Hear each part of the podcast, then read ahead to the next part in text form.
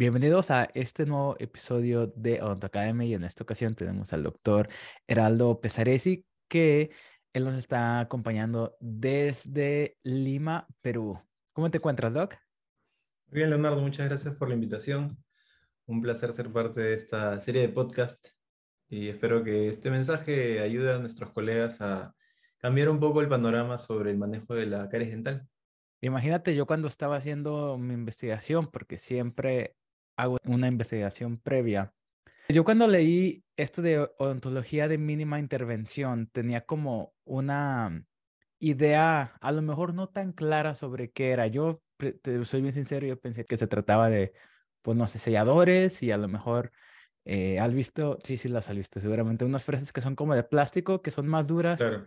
Eh, son las fresas poliméricas. Ajá, las fresas poliméricas. Y dije, pues a lo mejor eso se refiere. Y ya cuando estaba haciendo el podcast dije, no, esto es una filosofía dental.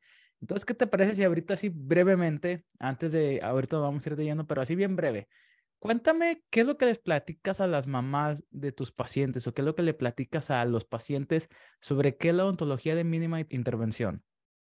Bueno, para empezar con el concepto, a pesar de que es un término que se utiliza mucho asociado a odontopediatría, es una filosofía del manejo de la enfermedad caries dental que puede aplicarse en cualquier edad, no solamente en pacientes pediátricos, inclusive en pacientes adultos mayores, en pacientes de edad avanzada también se podría hacer odontología de mínima intervención. Lo que esta filosofía, como tú bien mencionas, plantea es enfocarnos en la enfermedad caries dental no de la manera tradicional como lo hemos hecho en odontología históricamente, que es básicamente tratar las consecuencias de la enfermedad, sino enfocarnos en el manejo de los hábitos como pilar principal, porque son los hábitos los que desencadenan la manifestación de la enfermedad. Una vez que hemos cubierto ese dominio de los hábitos, luego viene un segundo dominio que es el manejo ya como tú mencionabas, de este enfoque distinto, esta filosofía que abarca remineralización, selladores, en caso sean necesarios, restauraciones, en caso sean necesarios, pero de un enfoque mucho más biológico, preservando estructura dental. Pero de eso vamos a hablar seguramente más adelante. Sí, sí, sí. Ahorita, ahorita nada más era una introducción bien pequeña. Sí, lo que yo les planteo a los pacientes en general, no solamente a las mamás o papás de, de los niños que vienen a la consulta, yo soy un odontólogo general, entonces veo desde niños hasta pacientes adultos mayores. Y el enfoque en el que iniciamos esto es que el paciente se haga cargo de su propia salud. En el caso de ser pacientes pediátricos, la familia se hace cargo de la salud, porque partimos desde el principio que la caries dental es una enfermedad no transmisible y en esta lógica eh, deberíamos controlarla. La caries dental no se trata, se controla. Es como si te enfrentaras a un paciente con diabetes. La diabetes tú no la puedes curar, pero la puedes controlar. Y de la misma forma, instruimos a los pacientes o a los padres de familia en cuáles son aquellas estrategias que pueden disminuir el riesgo de que la enfermedad siga progresando o se pueda controlar de manera adecuada. Perfecto. Entonces, antes de empezar así ya de lleno y full de odontología, cuéntanos un poquito sobre ti, porque de vuelta haciendo una investigación, yo me di cuenta que a ti te encanta, te encanta estudiar, te encanta eh, tener maestrías, diplomados, doctorados, te encanta pues la educación y basado en los artículos que has publicado y en todas las cosas que has hecho. Entonces, cuéntanos, ¿cómo fue que te interesaste en la odontología y cómo fue que empezaste pues este camino de la cátedra, por así decirlo? Bueno, hablando de la cátedra, en primer lugar, creo que a mí me llamaba mucho la atención la vocación de enseñar. Yo incluso recuerdo, y, justamente esto es algo que, también tengo muy plasmado en mi anuario del colegio, yo les enseñaba a mis compañeros de colegio matemática, física, que era algo que a mí me gustaba, la química, enseñar. Y, y bueno, a partir de esto van surgiendo esta pasión por la enseñanza en primer lugar.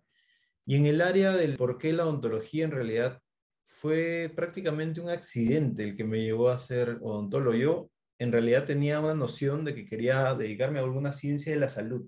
Estaba muy seguro si era medicina, psicología, nutrición, pero algo relacionado a la salud quería hacer.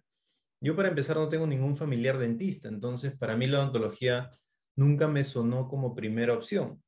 Sin embargo, cuando postulé la universidad, universidad, y yo postulé a una universidad nacional. Eh, aquí en el Perú, por ejemplo, las dos grandes universidades nacionales son la Universidad Nacional Mayor de San Marcos, que es la más antigua de América, y la Universidad Nacional Federico Villarreal.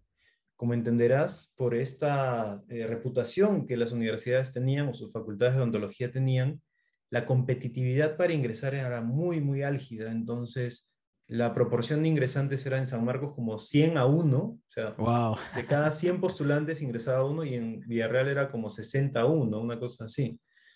Entonces, cuando yo entré a la universidad, o más que todo a la, pre, al preuniversitario, tú cuando haces este preuniversitario tienes una opción de ingreso directo o que te prepara para el examen de admisión general. Y resultaba que cuando tú postulabas al preuniversitario te daban seleccionar dos opciones para ver si es que ingresabas con tu primera opción y si el puntaje no te alcanzaba, de repente con la segunda ingresabas a otra carrera. Así que yo, empecinado con la medicina como primera instancia, porque fue algo como que siempre tiene esta reputación, ¿no? que la medicina es lo máximo y demás, eh, postulé a medicina. En mi primer intento no lo logré, de hecho, para contarte lo, lo complicado que es ingresar por esta vía, es sobre un puntaje de 20, que era el promedio final, digamos, 20 era el máximo puntaje que uno podía obtener promediando todos los exámenes, el último puesto a medicina obtuvo 19.11. Wow. Y, desde este rango a 20 entraban los 20 ingresantes de, ingreso directo. Entonces imagínate lo difícil que era ingresar. Así que yo en mi segundo intento puse medicina como primera opción, me empeciné, pero en segunda opción puse odontología. ¿Por qué odontología? En realidad cuando leí el prospecto, y esto fue algo que también me llamó mucho la atención, que nunca le había pues, prestado interés en realidad a, a siquiera averiguar un poco sobre la odontología, en el prospecto profesional decía una carrera que combina ciencia y arte. Y como verás, a mí me gusta mucho el arte, yo pinto. Y de hecho tenía esta pasión del dibujo por mucho tiempo en la escuela. Así que dije, bueno, a lo mejor este es el camino, ¿no? Y bueno, ingresé con mis dudas, mis padres incluso me dijeron, mira, postula, si es que no te gusta, siempre puedes trasladarte, hacer una convalidación más adelante, pero por lo menos inténtalo y ver qué tal te va. Y me terminé enamorando de la odontología. ¿Cuándo fue cuando te enamoraste? ¿Al principio con las prácticas de laboratorio y el cerado? ¿O cuando viste tu primer en realidad, paciente? En realidad creo que fue durante las ciencias básicas me empecé a dar cuenta que ese era mi camino, porque cuando empecé a ver anatomía general y luego se enfocaba en cabeza y cuello y te ibas orientando por este tema de qué es lo que hace la odontología, creo que ahí fue que poco a poco me fui enamorando. Fue un proceso lento, ¿ah? no fue como que, ah, maravilla de inmediato, porque sí fueron dos primeros años bastante duros. Las disciplinas eran bastante exigentes, ¿no? En estas universidades nacionales, creo que los dos primeros años son como un filtro, porque entran muchos postulantes eh, en relación a la capacidad de la universidad y luego ya van achicándose las cátedras porque hay mucha gente que deserta, es, es muy exigente. Y, bueno, eh, a mí me gustó mucho, me, me fui enamorando poco a poco y cuando terminé la universidad sentí que había tomado una decisión correcta. Perfecto. Oye, Heraldo, y cuéntanos un poquito, porque cuando yo veo toda tu educación, está como en, en, inglés, all over. Entonces, has estudiado en un país diferente, has estudiado una maestría acá, has estudiado un diplomado acá, tienes tu doctorado. Entonces, cuéntame cómo fue que se fueron dando las cosas, porque ya cuando tienes la edad, como que yo recuerdo lo que yo pensaba cuando tenía 10 años, y yo digo, ahorita donde yo estoy, ni siquiera lo hubiera pensado. A mí me encanta planear porque cuando yo planeo algo sé que eso no va a pasar. Entonces, ¿cómo se fueron dando las cosas? O sea, ¿cómo fue tu evolución a llegar hasta el día de hoy?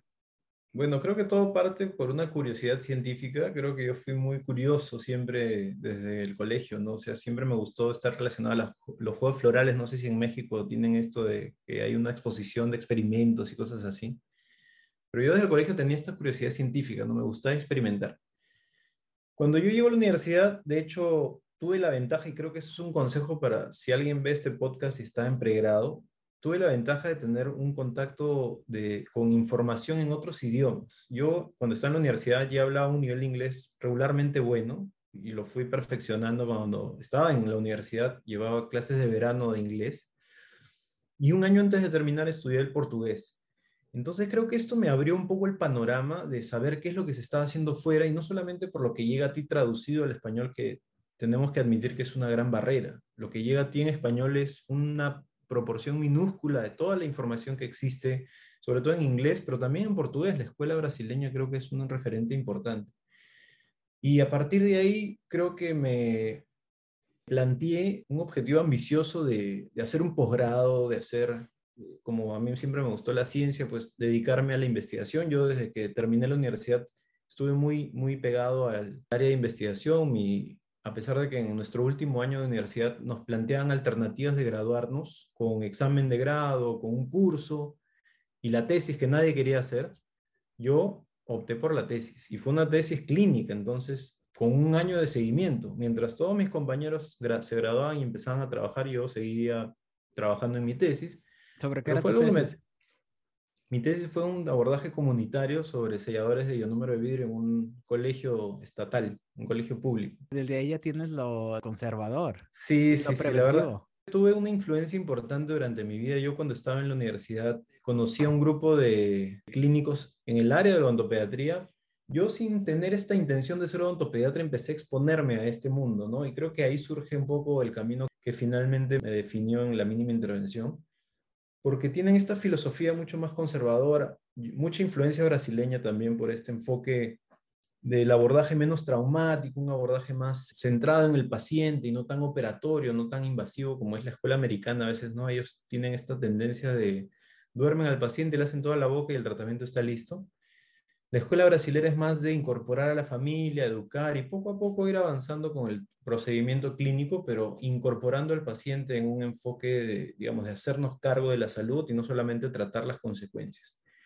Entonces, en esta historia, con esta influencia previa, la persona que terminó siendo mi asesora externa, porque no era mi profesora directamente, era justamente este círculo. La doctora Rita Villena, que es odontopediatra, tuvo la gentileza de asesorarme en esta tesis y tenía una asesora de la universidad también, pero creo que mi principal influencia fue ella. Y tanto fue así que luego ella me recomienda para postular a este doctorado en, en, Holanda y fue a través de ella que tuve la oportunidad de trabajar con Joe Franken, que es el creador de la técnica TRA.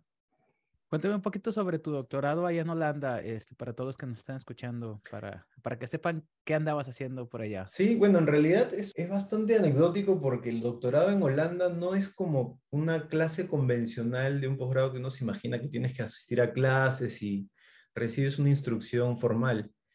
Esto en realidad como la universidad, la universidad se llama Radboud University en una ciudad que se llama Nijmegen, que es una, una universidad muy cerca de la frontera con Alemania pero por la relación directa que tenía esta institución con la Organización Mundial de la Salud, a esta la designan un centro de referencia, ¿sí?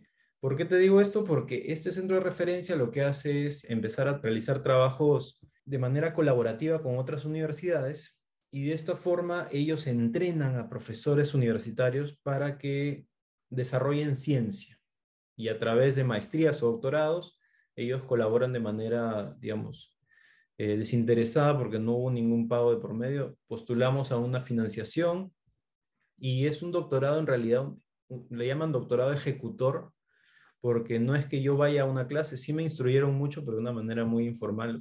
muchas clases de estadística, por ejemplo, por Zoom o por, en ese entonces creo que era una plataforma de Microsoft, no recuerdo si fue Teams o una previa, pero en realidad era una ejecución constante de un proyecto que tú desarrollas desde la epidemiología hasta la ejecución clínica de una estrategia, pero que no es formalmente una clase, sino que es un proyecto de investigación que tú al desarrollarlo publicas artículos de cada fase de la investigación y esos artículos se convierten luego en un capítulo de tu libro, de tu defensa del doctorado, que es justamente lo que sucedió con Holanda. O yo visité Holanda así como en seis oportunidades, pero me quedaba dos semanas, máximo me quedaba un mes allá para sentarme en las oficinas, que el estadístico me asesorara en cómo realizar algunos análisis o desarrollo del diseño metodológico, pero no es que hubiera estado los seis años que, duró el proyecto allá, sino que en realidad el proyecto se ejecuta aquí en Lima y la asesoría es externa para poder realizar el proyecto, que era un proyecto bastante grande, ¿no? Era un proyecto de ejecución de una estrategia en salud pública que incorporaba desarrollo de materiales, incluía estudios epidemiológicos, entrenamiento de profesionales de la salud, acompañamiento de niños recién nacidos hasta que tuvieran tres años para ver los efectos de este entrenamiento y que finalmente el efecto de ese entrenamiento fue el capítulo final de mi doctorado. Perfecto. Eh, suena como que estuviste muy ocupado y también te estaba divirtiendo muy. ¿Todo era en inglés o era en holandés? No, bueno, yo aprendí, es una historia graciosa la del holandés. El holandés es un idioma extremadamente complicado, hay que partir por eso. Y cuando yo empecé esta aventura, yo en mi vida había pisado Europa. Entonces, cuando me dicen tienes que ir a presentar tu proyecto allá, para mí era un momento bastante emocionante, pero también desafiante, ¿no? En el sentido de que yo no sabía a qué me enfrentaba. Yo no sabía qué iba a encontrar allá, si es que la gente me hubiera entendido en inglés, si es que necesitaba aprender holandés o algo. Y bueno, la primera vez que fui, a pesar de que todo el proyecto y las comunicaciones siempre se dieron todo en inglés, antes de que yo fuera por primera vez, que me dieron un plazo previo de tres meses como para preparar los documentos y llegar con todas las visas y demás que eran necesarias, me metí en un curso acelerado de holandés. Básicamente para cualquier emergencia o e-, eventualidad que me pudiera suceder en la calle, porque tú sabes que tú llegas a Ámsterdam y de Ámsterdam yo tenía que tomar un tren dos horas y media hasta llegar a Nijmegen, que es justamente atravesar prácticamente medio país para llegar a la universidad. Así que aprendí un poco holandés, frases cortas, dónde está el baño, cómo llego aquí, dónde está el tren y demás. Y cuando llegué por primera vez a la universidad, la secretaria con la que yo me había estado comunicando en inglés por correo electrónico, la saludé en holandés, ¿no? Le dije, Goedemorgen, que es buenos días, ¿cómo estás? Y la mujer se quedó como fría y me dijo algo que nunca voy a olvidar. Vengo trabajando 20 años aquí y eres el primer extranjero que viene a saludarme en holandés. Se quedó impactadísima, pero a la vez lo recibió como un halago, ¿no? Porque de hecho valoran mucho que siendo un idioma que solamente lo hablan ahí en las Antillas, te hayas tomado el trabajo de por lo menos aprender a decir hola, buenas tardes o, qué sé yo. Y bueno, ella encantadísima me paseó por toda la universidad y era, él es peruano y acaba de llegar y ya sabe decir buenos días en holandés. fue, fue una anécdota bastante divertida. Sí, sí, sí, sí, te entiendo completamente porque yo ahorita estoy aquí en Estados Unidos y hay veces que compañeros me hablan español. Yo digo, ah, muchas gracias, tú no tienes por qué hablar español. Yo estoy en tu país. claro, claro. En verdad es, eh, es, es, una, es un acto de cortesía, ¿no? cuando, si alguien que nos está escuchando que va a, a, hacer algún estudio en algún país, pues mi consejo sería ese, por lo menos un buenos días, ¿cómo estás? en su idioma es un halago tremendo, ¿no? Igual cuando nosotros estamos aquí viendo un extranjero y te dice buenos días en un español masticado, por lo menos te sientes bien que hizo el esfuerzo de, de saludarte en tu propio idioma. Ándale, como que dices, este sí hizo la tarea. Sí, claro que sí. Y hasta ganas te dan de ayudarlo.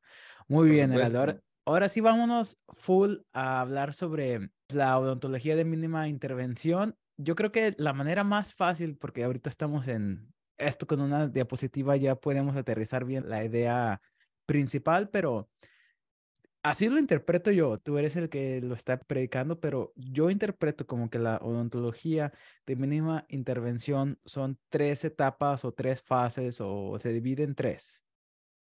El no invasivo, que va primero, el microinvasivo y el invasivo.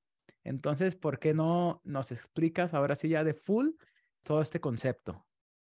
Claro que sí. Eh, bueno, para empezar, esos tres dominios en particular fueron raíz de, un consenso que se dio hace muy poco, eso se publicó en el año 2019. Esto fue un consenso de un grupo de cariólogos que trataron de facilitar la toma de decisiones en este dominio de la mínima intervención y separaron estas tres casillas. Sin embargo, me gustaría ir un poquito más atrás para entender de dónde surge todo esto. El concepto de mínima intervención en realidad se menciona por primera vez en un artículo en el año 1991 en relación a manejar la enfermedad caries dental de una forma distinta. En ese entonces no se tenía mucha evidencia de lo que tenemos hasta la fecha, pero fue como que la, la semilla de la curiosidad de cambiar de paradigmas a lo que nos decía Black 100 años atrás, con lo que la cariología moderna debería plasmar.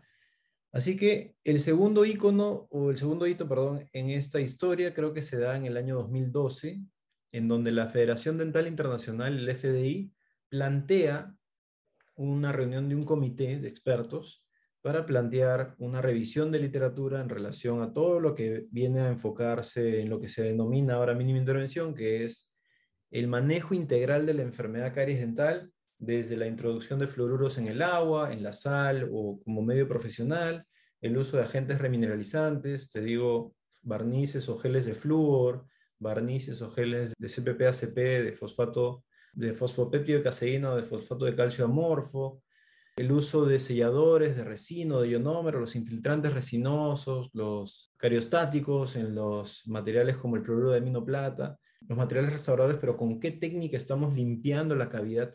Entonces, todo este aglomerado de información se plasma en este artículo del 2012, se publica como un consenso del comité del FDI y luego se vuelve a revisar en el 2017.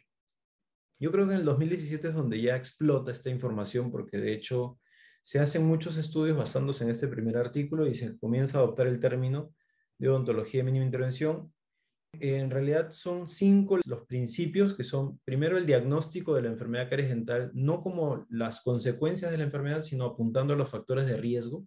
En segundo lugar, es la remineralización de las lesiones iniciales, entendiendo que la caries dental es una consecuencia de una desmineralización crónica. No es que una lesión aparece de la noche a la mañana. Dentro de esto hay que diferenciar lo que es la enfermedad caries dental y lo que es la lesión de caries dental. Si uno puede estar enfermo de caries, pero lo que vemos como una cavidad o una mancha blanca es una lesión de caries. Y por eso apuntamos a diferenciar muy bien estos dos dominios de lo que es la enfermedad y lo que es la lesión. En tercer lugar, medidas de prevención óptimas, tratando de, incentivar una adopción de hábitos por parte del paciente. me refiero específicamente a control de la dieta y control de la higiene. En la dieta, disminuir azúcares y en la higiene, mejorar los hábitos de higiene diaria, idealmente con una pasta dental florada con más de mil partes por millón.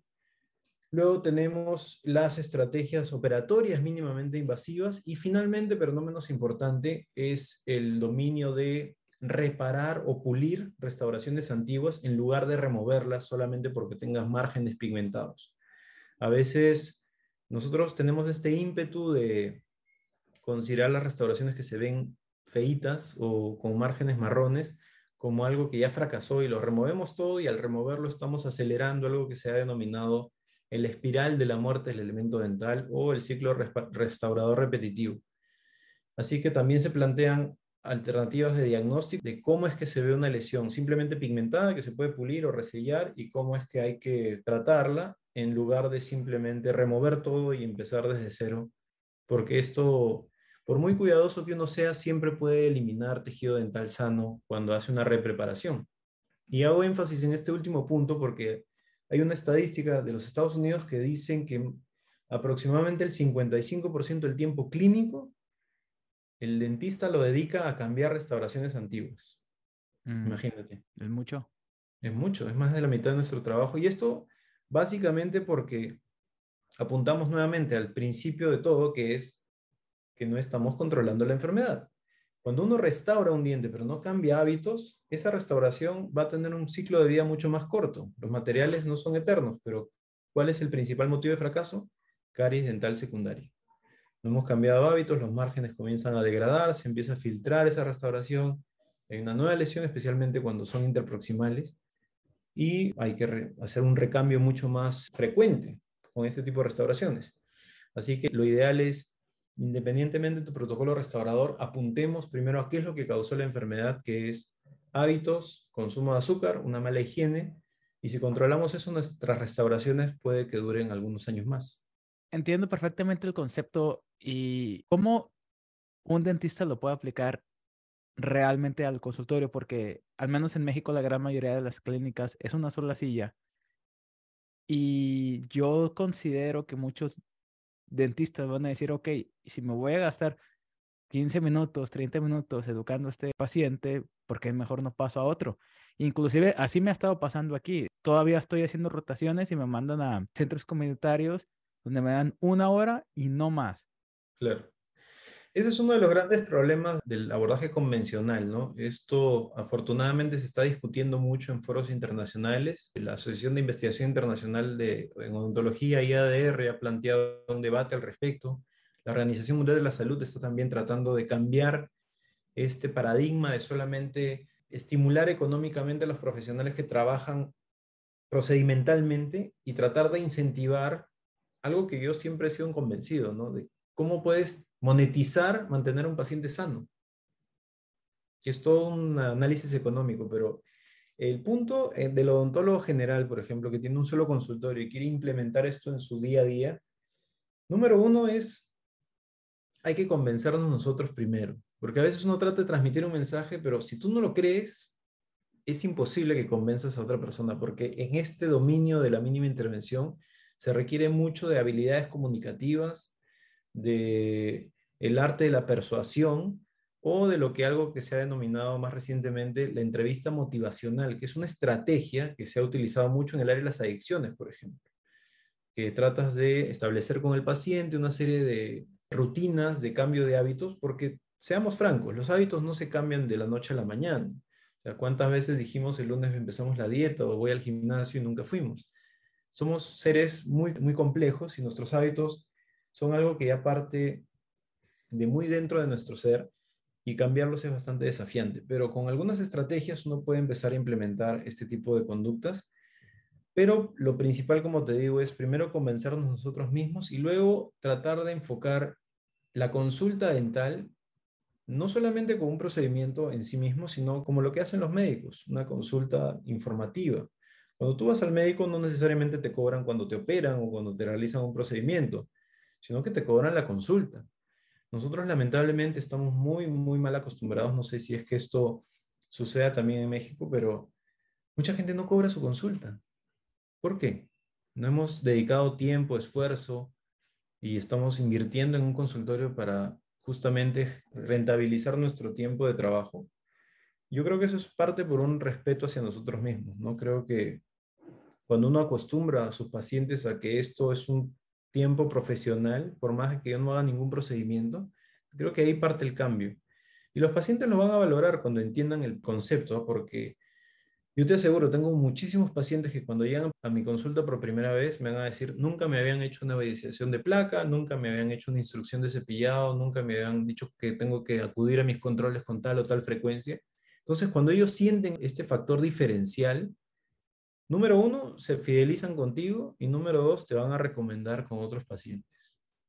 Y esto creo que es la clave del éxito, porque finalmente, ¿cuánto tiempo tú le dedicas a realizar un procedimiento operatorio dental? ¿Cuánto cobras por eso? Saca tus costos y cuál es tu tiempo, o sea, cuál es tu ganancia neta por tu tiempo de trabajo y conviértelo ahora a ganar de repente lo mismo, pero dedicándole solamente a comunicarte con el paciente, evaluarlo y reevaluarlo o controlar su riesgo y esto no te genera costos, pero sí te puede generar réditos económicos. Entonces no es una panacea, no es algo que no vaya a rentabilizarse, porque en realidad si uno lo saca en números crudos, incluso es más rentable ser un odontólogo de mínima intervención. Entendido. Entonces, básicamente, o sea, tiene mucho sentido cuando lo vemos desde el punto de vista de big picture, es como de, a ver, si tienes caries, pero en vez de anestesiarte y luego, luego sacar la pieza de alta, Vamos a ver qué fue lo que causó que esto pasara, porque si tuviste caries, creo yo que si tuviste caries en un diente natural, eres más propenso de tener caries secundarias en una restauración que el material no está diseñado para funcionar igual que funciona un diente natural. Totalmente, totalmente. Es justamente como lo mencionas, porque mira, y no es algo nuevo, o sea, ya lo decía Hipócrates en el siglo V si estás dispuesto a tratar a alguien, pregúntale primero si está dispuesto a renunciar a aquello que lo enfermó. La sabiduría de Hipócrates. Así que justamente vamos a eso. Si tú vas a tratar a alguien, pero vas a seguir consumiendo siete vasos de Coca-Cola al día, no hay restauración que aguante, porque la restauración posiblemente no se ve afectada más que por un cambio de coloración o una degradación superficial, pero el diente, ese margen, ese, esa interfase diente-restauración se va a degradar por ese consumo constante de algo ácido, algo azucarado, y si no hay una buena higiene, pues más aún, ¿no? Súmale a esto que sea un paciente adulto mayor con serostomía, o un paciente que es irradiado en cabeza y cuello por una lesión de cáncer. Esto, todo esto tiene una lógica más orientada a la medicina que a los procedimientos odontológicos que hemos trabajado por años. Hay una frase que a mí me gusta mucho de, un cariólogo que se llama Oleg Fegreskov, que dice, nos han entrenado muy bien para lo que hacemos, pero estamos subentrenados para lo que deberíamos hacer. Mm. ok, tienes toda la razón porque al menos eso te dicen en la escuela, no lo puedes practicar, no lo puedes llevar a cabo. Muy bien. Entonces ya empezamos con, tienes que tratar de, antes de procedimientos, tienes que tratar de orientar al paciente para que ese comportamiento que tuvo no se vuelva a repetir y lo que sea que vayamos a hacer vaya a durar. Entonces, después de que hacemos eso, ¿cuál es el próximo paso? Bueno, después que hacemos esto, nosotros categorizamos a los pacientes de acuerdo al riesgo. No todos los pacientes son iguales. Bajo, mediano y alto. Bajo, mediano y alto. La UCLA incluso incluye extremo como riesgo, pero la mayoría de los, de los criterios de riesgo te separan en alto, medio y bajo. Incluso Caris Care International solamente lo diferencia en dos, alto y bajo. Entonces, dependiendo de la herramienta de riesgo que tú utilices o con lo que tú te sientas más cómodo, vas a categorizar a tu paciente. Una vez que haces esto, se plantea un régimen de controles que independientemente del procedimiento operatorio que hagas o la necesidad terapéutica que requiera el paciente, todas estas personas deben ser conscientes de que van a entrar en un carril, un carril que en uno de los carriles vamos a controlarte cada tres meses durante un año, en otro carril el control va a ser cada seis, y en otro carril pues te puedo ver una vez al año, una vez cada dos años, y no pasa nada, mientras los hábitos y el riesgo se mantenga igual. Ahora, esto es interesante porque históricamente, y esto es una anécdota muy curiosa, el dentista siempre ha dicho tienes que venir a tu consulta cada seis meses. ¿Tú sabes de dónde surge esa recomendación? Aseguranzas. No, no, en realidad surge de una publicidad de Crest. Oh. Un panel que alguna vez publicaron en publicidad en Estados Unidos decía, visita a tu odontólogo cada seis meses, por una cuestión totalmente aleatoria. Nadie sabe de dónde salió, nadie sabe por qué, pero todo el mundo se ha quedado grabado. Qué fuerte es el marketing, imagínate. Todo el mundo se le ha quedado grabado eso de visita a tu odontólogo cada seis meses. Ahora, no hay ninguna evidencia que te diga por qué. El hecho es que según las recomendaciones de cómo progresan las lesiones de caries, los pacientes de riesgo alto se deberían ver cada tres meses para asegurarte pues que los hábitos se hayan instaurado, que no haya nuevas lesiones o si hay nuevas tratar de paralizarlas antes de que se conviertan en una cavidad. En los pacientes de riesgo medio, simplemente monitorearlos e idealmente ir disminuyendo su riesgo con el paso del tiempo. La idea es que ese paciente de riesgo alto se convierta en el segundo año en un paciente de riesgo medio y en un siguiente año un paciente de riesgo bajo y se mantenga como bajo toda la vida. Es el mundo ideal, pero no siempre sucede porque hay factores que no puedes controlar, como por ejemplo la calidad y cantidad de saliva. Es algo que no puedes controlar, a menos que el paciente se hidrate correctamente y tenga sustitutos de la saliva que es bastante difícil de implementar, pues hay pacientes que se quedarán como riesgo medio, como riesgo alto toda su vida. Lo único que tenemos que hacer es mantenerlos controlados de, con una mayor proximidad de citas. ¿Me dejo entender? Entendido. Muy bien, entonces ya le hicimos las preguntas, ya tratamos de solucionar los hábitos, ya pusimos al paciente en, una categoría de riesgo. La categoría de riesgo, ya vimos qué tan pronto lo tenemos que ver para la revalorización de, de lo que está pasando en la boca. Sí. Y ya vamos a hacer las restauraciones o todavía no. Sí, claro, la verdad es que tú inicias con este protocolo trabajando de manera paralela. O sea, tú puedes tranquilamente ir realizando este control de hábitos y a la par haciendo las restauraciones, inactivando lesiones iniciales, reorientando hábitos en cada cita. Mientras más lo veas, o sea, si es un paciente de riesgo muy alto y tiene muchas lesiones, eso a la vez te da la oportunidad de ir trabajando por segmentos, pero a la vez reenfatizar la información que le has brindado, porque nuevamente, los hábitos no son fáciles de cambiar.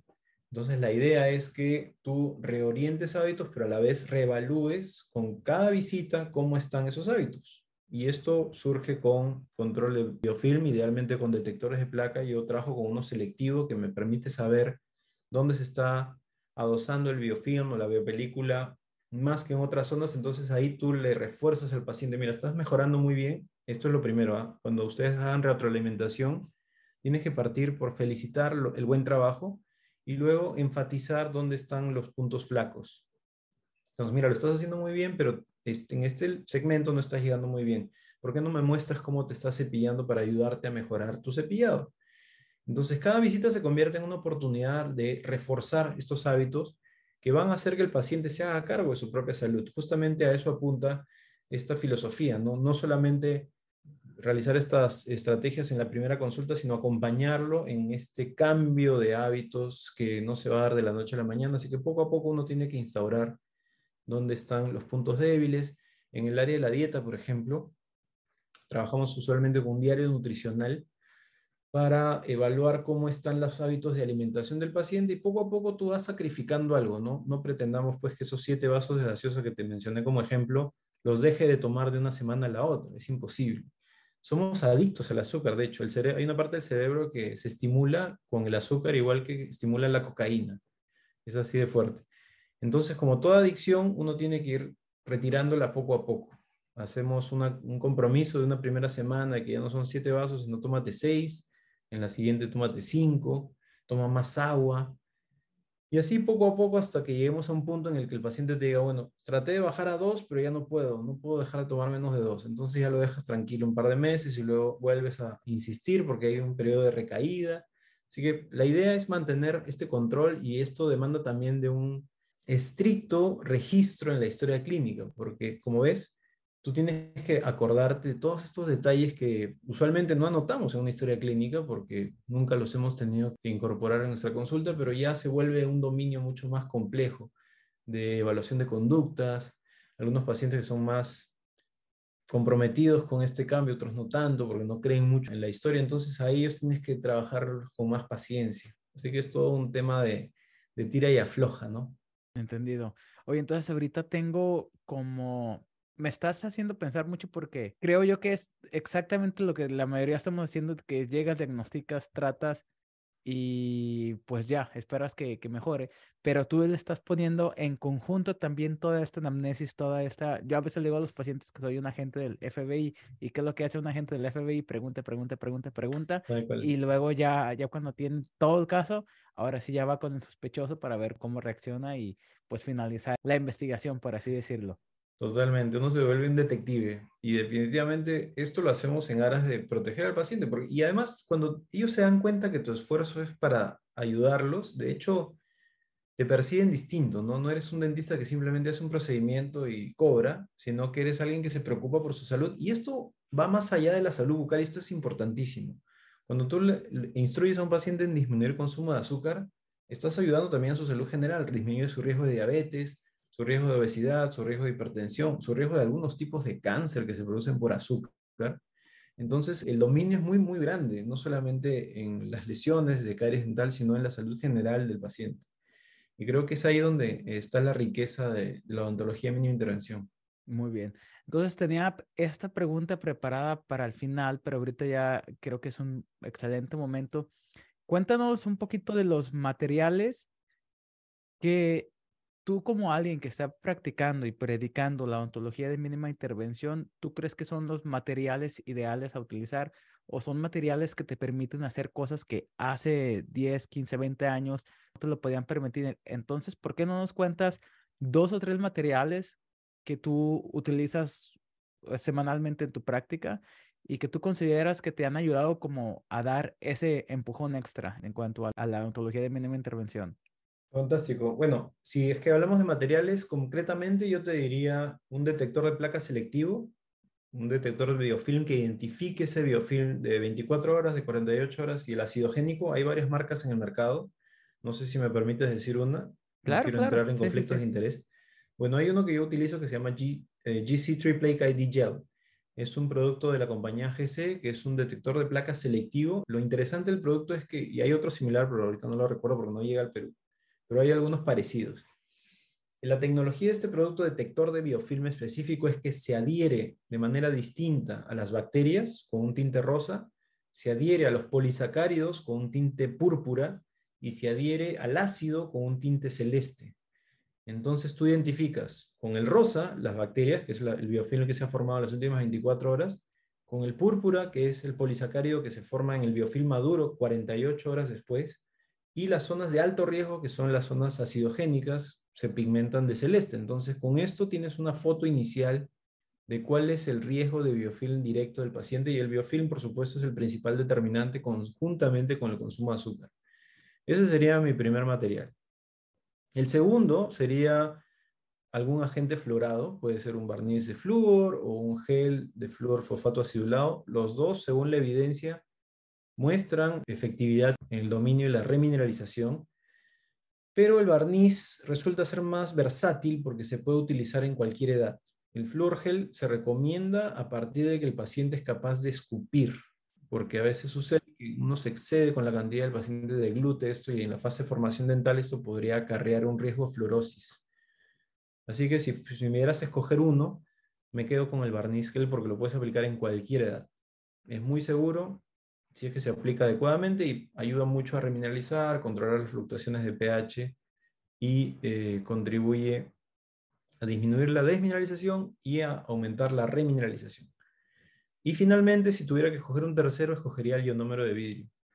El ionómero de vidrio eh, ha sido, creo, muy maltratado por la odontología históricamente porque se le ha considerado un material que solo se usa en odontopediatría, que solo se utiliza de manera provisional o solo para base, para cementar.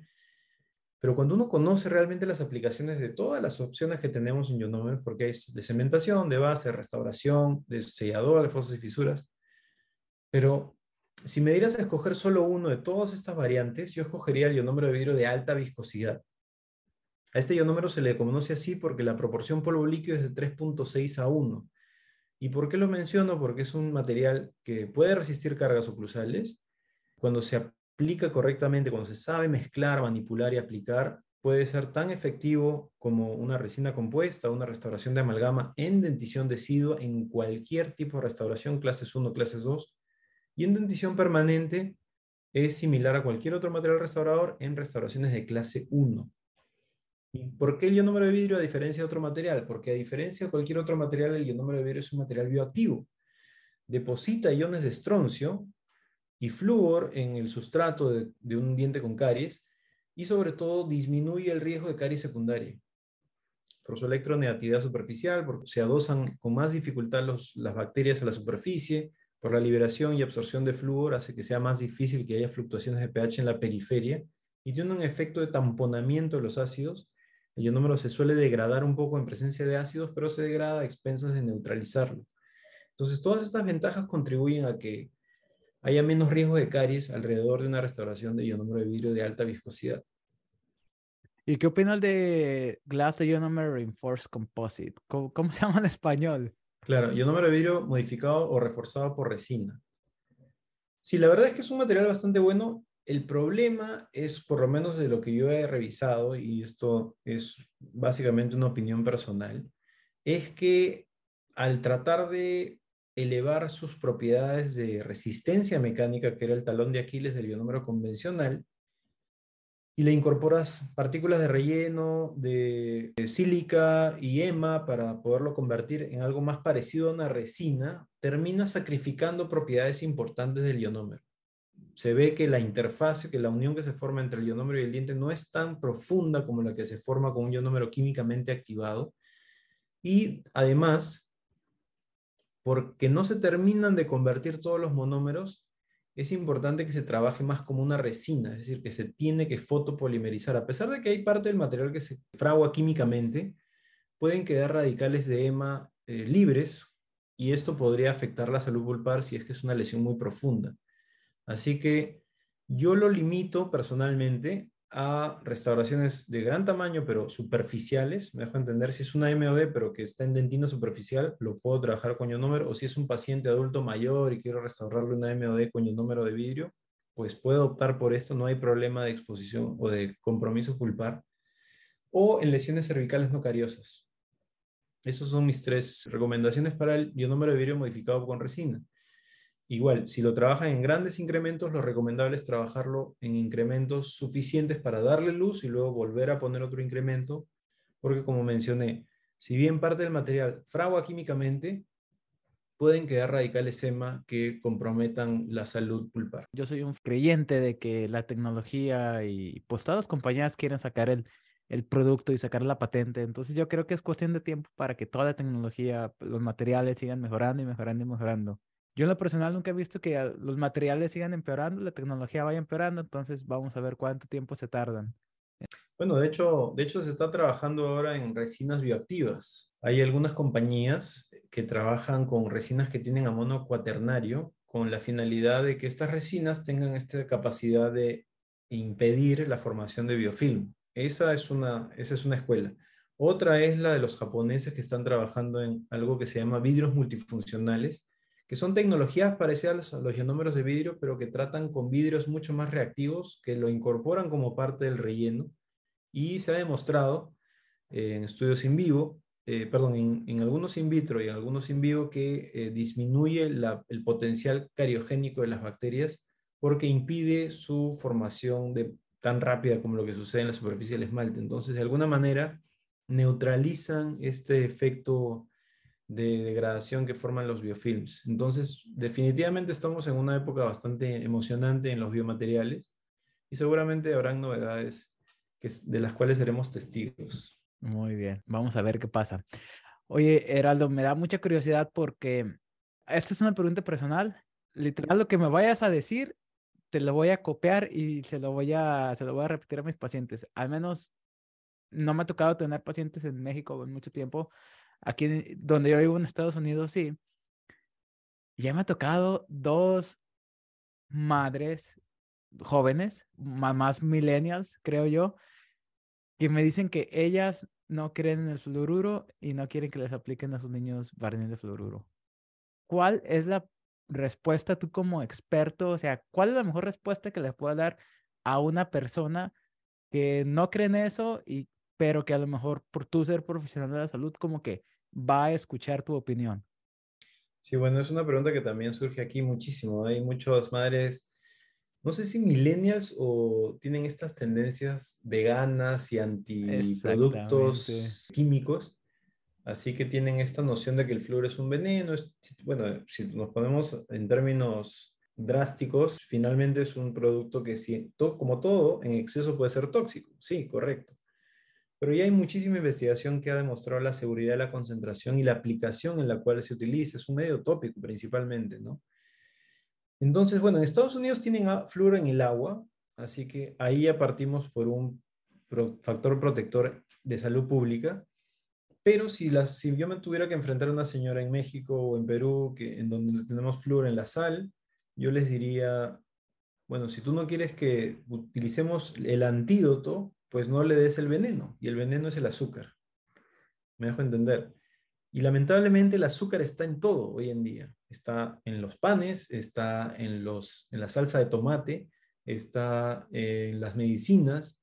Eh, lamentablemente siendo un producto que se utiliza como endulcorante o como preservante en muchos alimentos industrializados, hay azúcar en todo.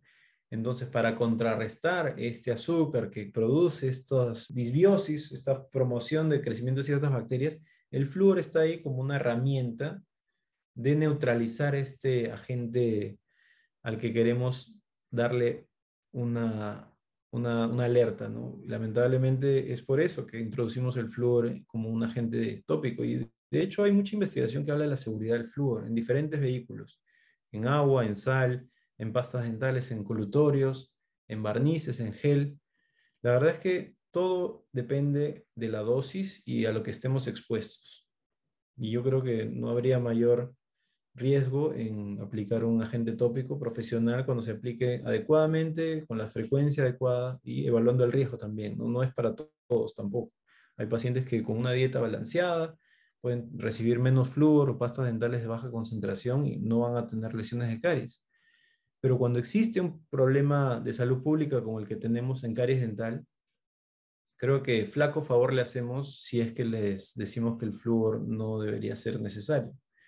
Entonces, yo creo que simplemente decir que la evidencia demuestra que es seguro, más que preocuparnos por el flúor, deberíamos preocuparnos por el azúcar y, que tengan la confianza de que no va a, suceder nada, sobre todo por los pacientes pediátricos, que creo que es la principal preocupación, en ellos, pues, los flúoros tópicos de barniz creo que son extremadamente seguros. La cantidad debe reducirse, por supuesto, para que no haya problemas de absorción eh, sistémica. Exactamente. Cuando dijiste lo de que eran mamás veganas, efectivamente la señora era vegana y estaba reconsiderando, no, de hecho, le apliqué al niño flúor porque le hice la profilaxis después de que le diagnosticamos siete lesiones cariosas a un niño de ocho años. Entonces ahí la mamá se rascó la cabeza y dijo, ay, yo y mis cosas. Sí, por favor, aplícale flúor. Bueno, felizmente hay personas que entienden cuando ven las consecuencias de sus decisiones, ¿no? Lamentablemente hay muchas que como está en una fase inicial, no ven las consecuencias, continúan con estas conductas hasta que ya es muy tarde.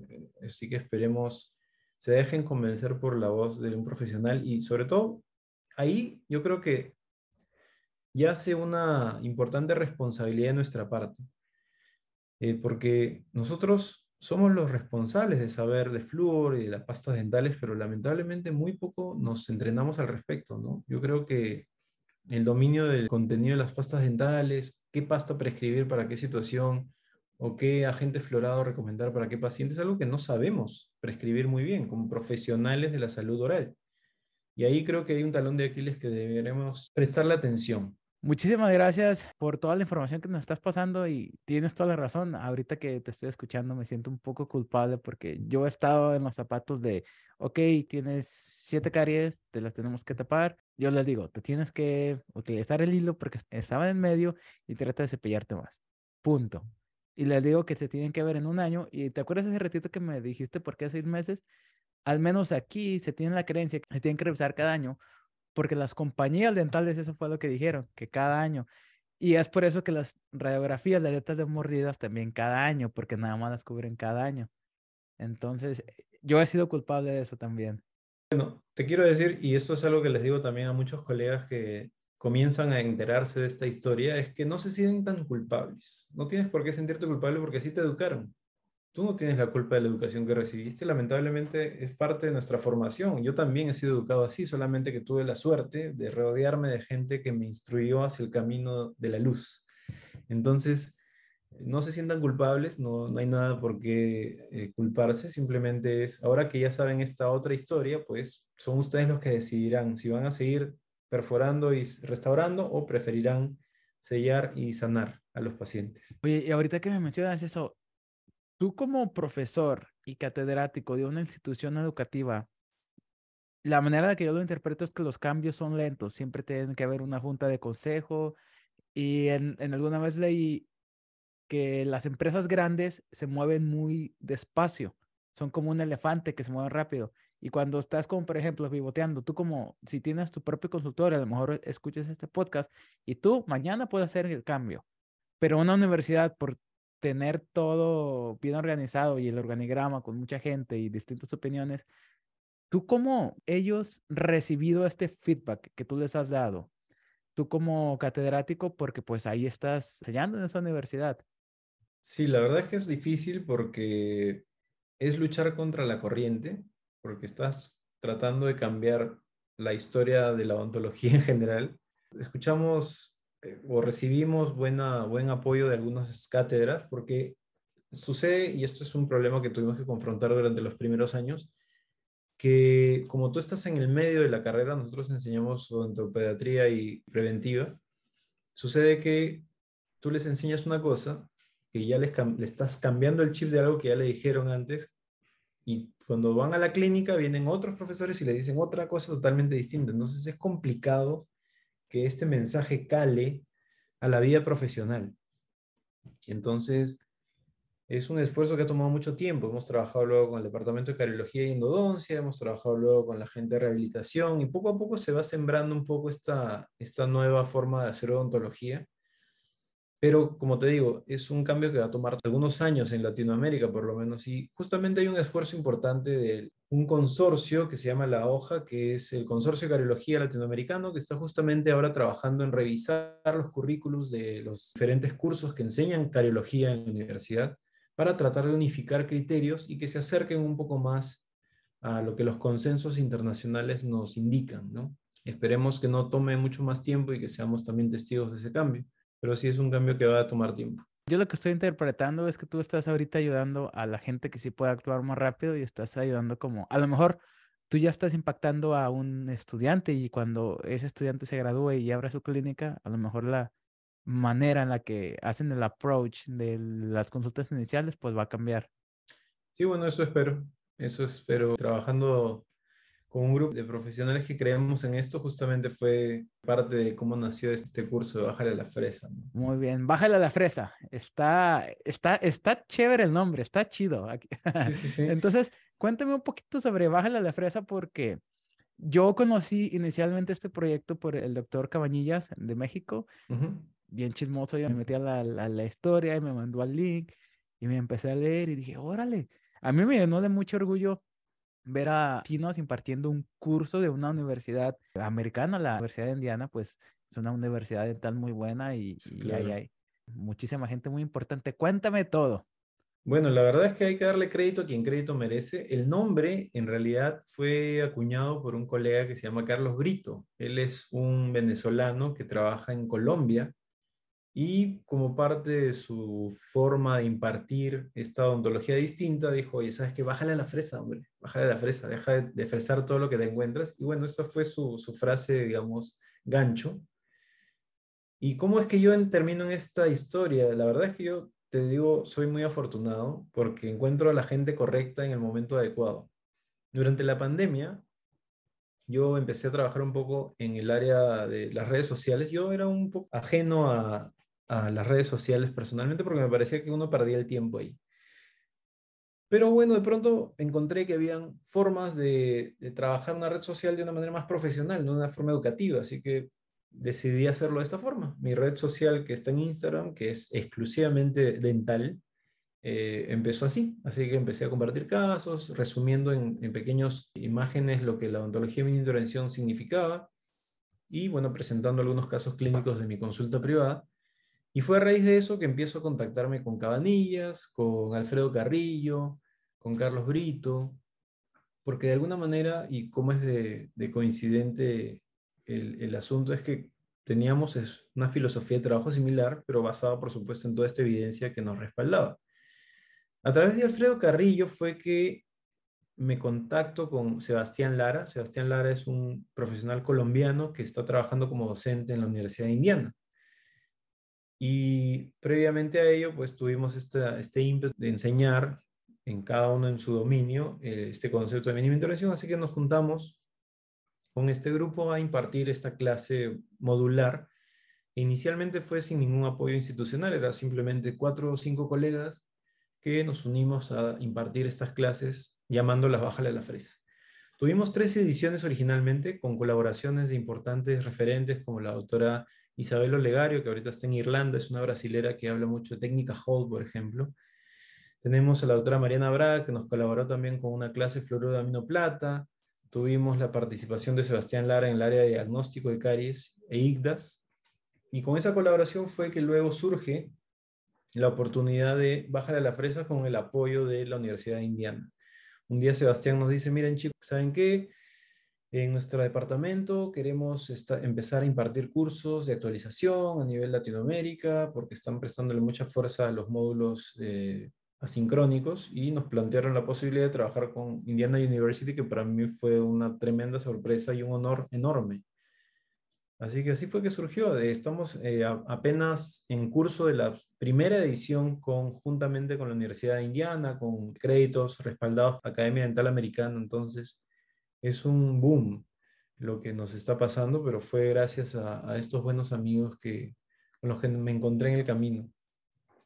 Es lo bueno de las redes sociales, que conectas con la gente como tú, para bien y para mal. Para bien y para mal, totalmente. Pero yo creo que cuando uno sigue una línea, creo que es más para bien, te digo. ¿ah? Siempre van a haber personas que no crean el asunto o que sean posiblemente resistentes al cambio, pero creo que en, si uno saca las sumas y las restas, que también fue el resultado de estar inmerso en redes sociales, creo que el resultado es muy positivo, porque siento que también te acerca a la gente con la que quieres incentivar ese cambio, ¿no? Mucha gente te escribe directamente, te dice, doctor, tengo este caso, ¿qué puedo hacer? Y la verdad es que es bastante halagador que te tomen como un referente, ¿no? Yo por lo menos no me considero un referente, yo simplemente trato de implementar lo que he aprendido y hay éxitos y fracasos como cualquier cosa en la vida, pero finalmente tenemos una estrategia que es apunta a la reversibilidad, ¿no? Hacer algo que si falla, pues siempre tendrás esa endodoncia, siempre tendrás esa extracción, pero por lo menos intentaste salvar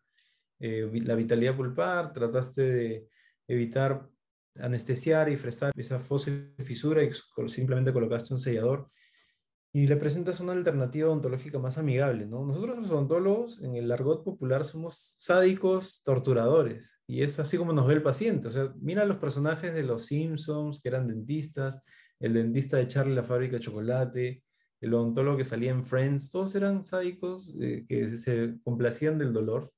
Y creo que con estas estrategias tratamos de desmitificar la odontología y hacerla mucho más amigable. Entonces, Bájale la fresa es eso, ¿no? Bájale la fresa es una forma de hacer odontología incorporando todos estos conceptos que te mencionaba, diagnóstico de caries y riesgo de caries, remineralización, estrategias de entrevista motivacional, cuándo y cómo aplicar selladores, cuándo y cómo realizar restauraciones, con qué materiales, cuál es la ciencia detrás de los materiales dentales, la remoción selectiva de tejido cariado, todos estos dominios que están dentro de lo que mencionabas al inicio, que es lo no invasivo, lo microinvasivo y lo mínimamente invasivo en el dominio de la ontología mínima intervención. Oye, ¿qué tan difícil les fue para ustedes como armar cursos o los temas que iban a hacer? Lo ventajoso de este grupo fue que cada uno tenía un dominio y fue como armar un rompecabezas. En realidad era esta, bueno, armamos una secuencia en general basándonos en la evidencia, pero era como que, bueno, esta parte la hace Sebastián porque esa clase tú las diste antes y este segundo lo pueden hacer Constanza y Heraldo y este tercero lo pueden hacer Heraldo y Cabanillas, Alfredo Carrillo esto. Entonces nos fuimos distribuyendo los, los módulos, pero todos tenemos una visión común. Entonces se salió un grupo bastante sinérgico al final. Excelente. Y pues espero que les vaya muy bien. Muchas gracias. Y que vaya a haber varias ediciones. Lo están haciendo, dijiste que era como remoto, entonces lo están haciendo en Canvas. Sí, la verdad es que trabajamos con Canvas. Es una modalidad combinada porque es asincrónica para la fase teórica, pero también tenemos un módulo de discusión y debate después de cada módulo, porque son cuatro módulos en total y al finalizar cada módulo, que dura aproximadamente un mes, nos reunimos en vivo en una sesión de Zoom para absolver preguntas, discutir casos, entonces se vuelve bien interesante la modalidad, porque hay tareas, eh, actividades y demás por Canvas, que está administrado por la Universidad de Indiana. O sea, todo el curso se administra directamente por Indiana University. Perfecto. Oye, entonces qué, qué alegría que, que les haya tocado hacer el curso de Bájale a la Fresa y espero que vaya a haber muchas más ediciones. Sí, ojalá que así sea. Bueno, estamos con bastante gente interesada en la segunda edición, así que seguramente habrá muchas ediciones. Sebastián nos decía inclusive que la gente de, de Indiana University quería que trabajemos en una edición en inglés y por qué no pensar de repente en una en portugués más adelante, pero sí, somos bastante ambiciosos en, este, en esta aventura de bajar a la fresa. Oye, perfecto, me da muchísimo gusto. Muchísimas gracias por toda la información que nos acabas de dar, Heraldo. La verdad es que sí es algo de pensarse, es algo de, de meditarse, porque básicamente son el romper paradigmas. Sí, te lo mencionan en la clase una o dos veces, hay que ver por qué pasó, hay que tratar de cambiar el comportamiento, pero en la realidad, en los últimos dos años de la carrera, cuando tienes que estar ahí, cuando tienes la presión del tiempo, cuando tienes que terminar tu procedimiento, no es realista. Y también, entonces, vamos a, esperemos que poco a poco vayamos cambiando ese paradigma. Tienes toda la razón en lo que dices sobre por qué la consulta no se cobra y por qué sí se debería de cobrar para nosotros poder dedicarles a los pacientes ese tiempo que ellos se merecen. Y pues vamos a ver cómo poco a poco va cambiando este paradigma y esperemos que las redes sociales, este podcast, el curso, demás profesionistas, poco a poco vayan dándole más difusión a, a este concepto. Que así sea. Muy bien, entonces muchísimas gracias. Tus redes sociales aparecieron a lo largo de este podcast, entonces seguramente por ahí alguien te va a mandar una preguntita sobre el diagnóstico de las caries. Claro que sí, encantado. Vamos a solamente quisiera cerrar con una mención a un artículo que se publicó hace poco. Era entender la caries dental como una enfermedad no transmisible en el área de la mínima intervención y en el artículo citan que en los últimos 30 años no han habido disminuciones significativas en la prevalencia de caries en los estudios epidemiológicos.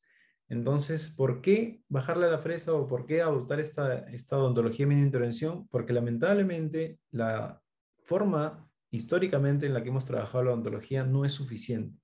Tenemos que tratar de introducir esta estrategia para que el paciente se haga cargo de su salud y que finalmente si es un paciente de riesgo alto, pues lo monitoremos de una manera mucho más estricta, mucho más cercana, de forma que logremos el objetivo de la mínima intervención, que es dientes funcionales de por vida. Suena un poco romántico, pero es el sueño que tenemos como dentistas, que un paciente llegue a su edad adulta mayor con dientes funcionales y que por más que tenga alguna que otra restauración, pues estén ahí y no sea necesario pues una prótesis total, una rehabilitación compleja y costosa y que finalmente disfruten de una dentición funcional hasta el final de sus días. Muy bien. Muchísimas gracias por tu tiempo. No, gracias a ti por la entrevista. Lo disfruté mucho. Muy bien. Y pues nos estamos viendo, chicos, en el próximo episodio. Muchas gracias. Hasta luego.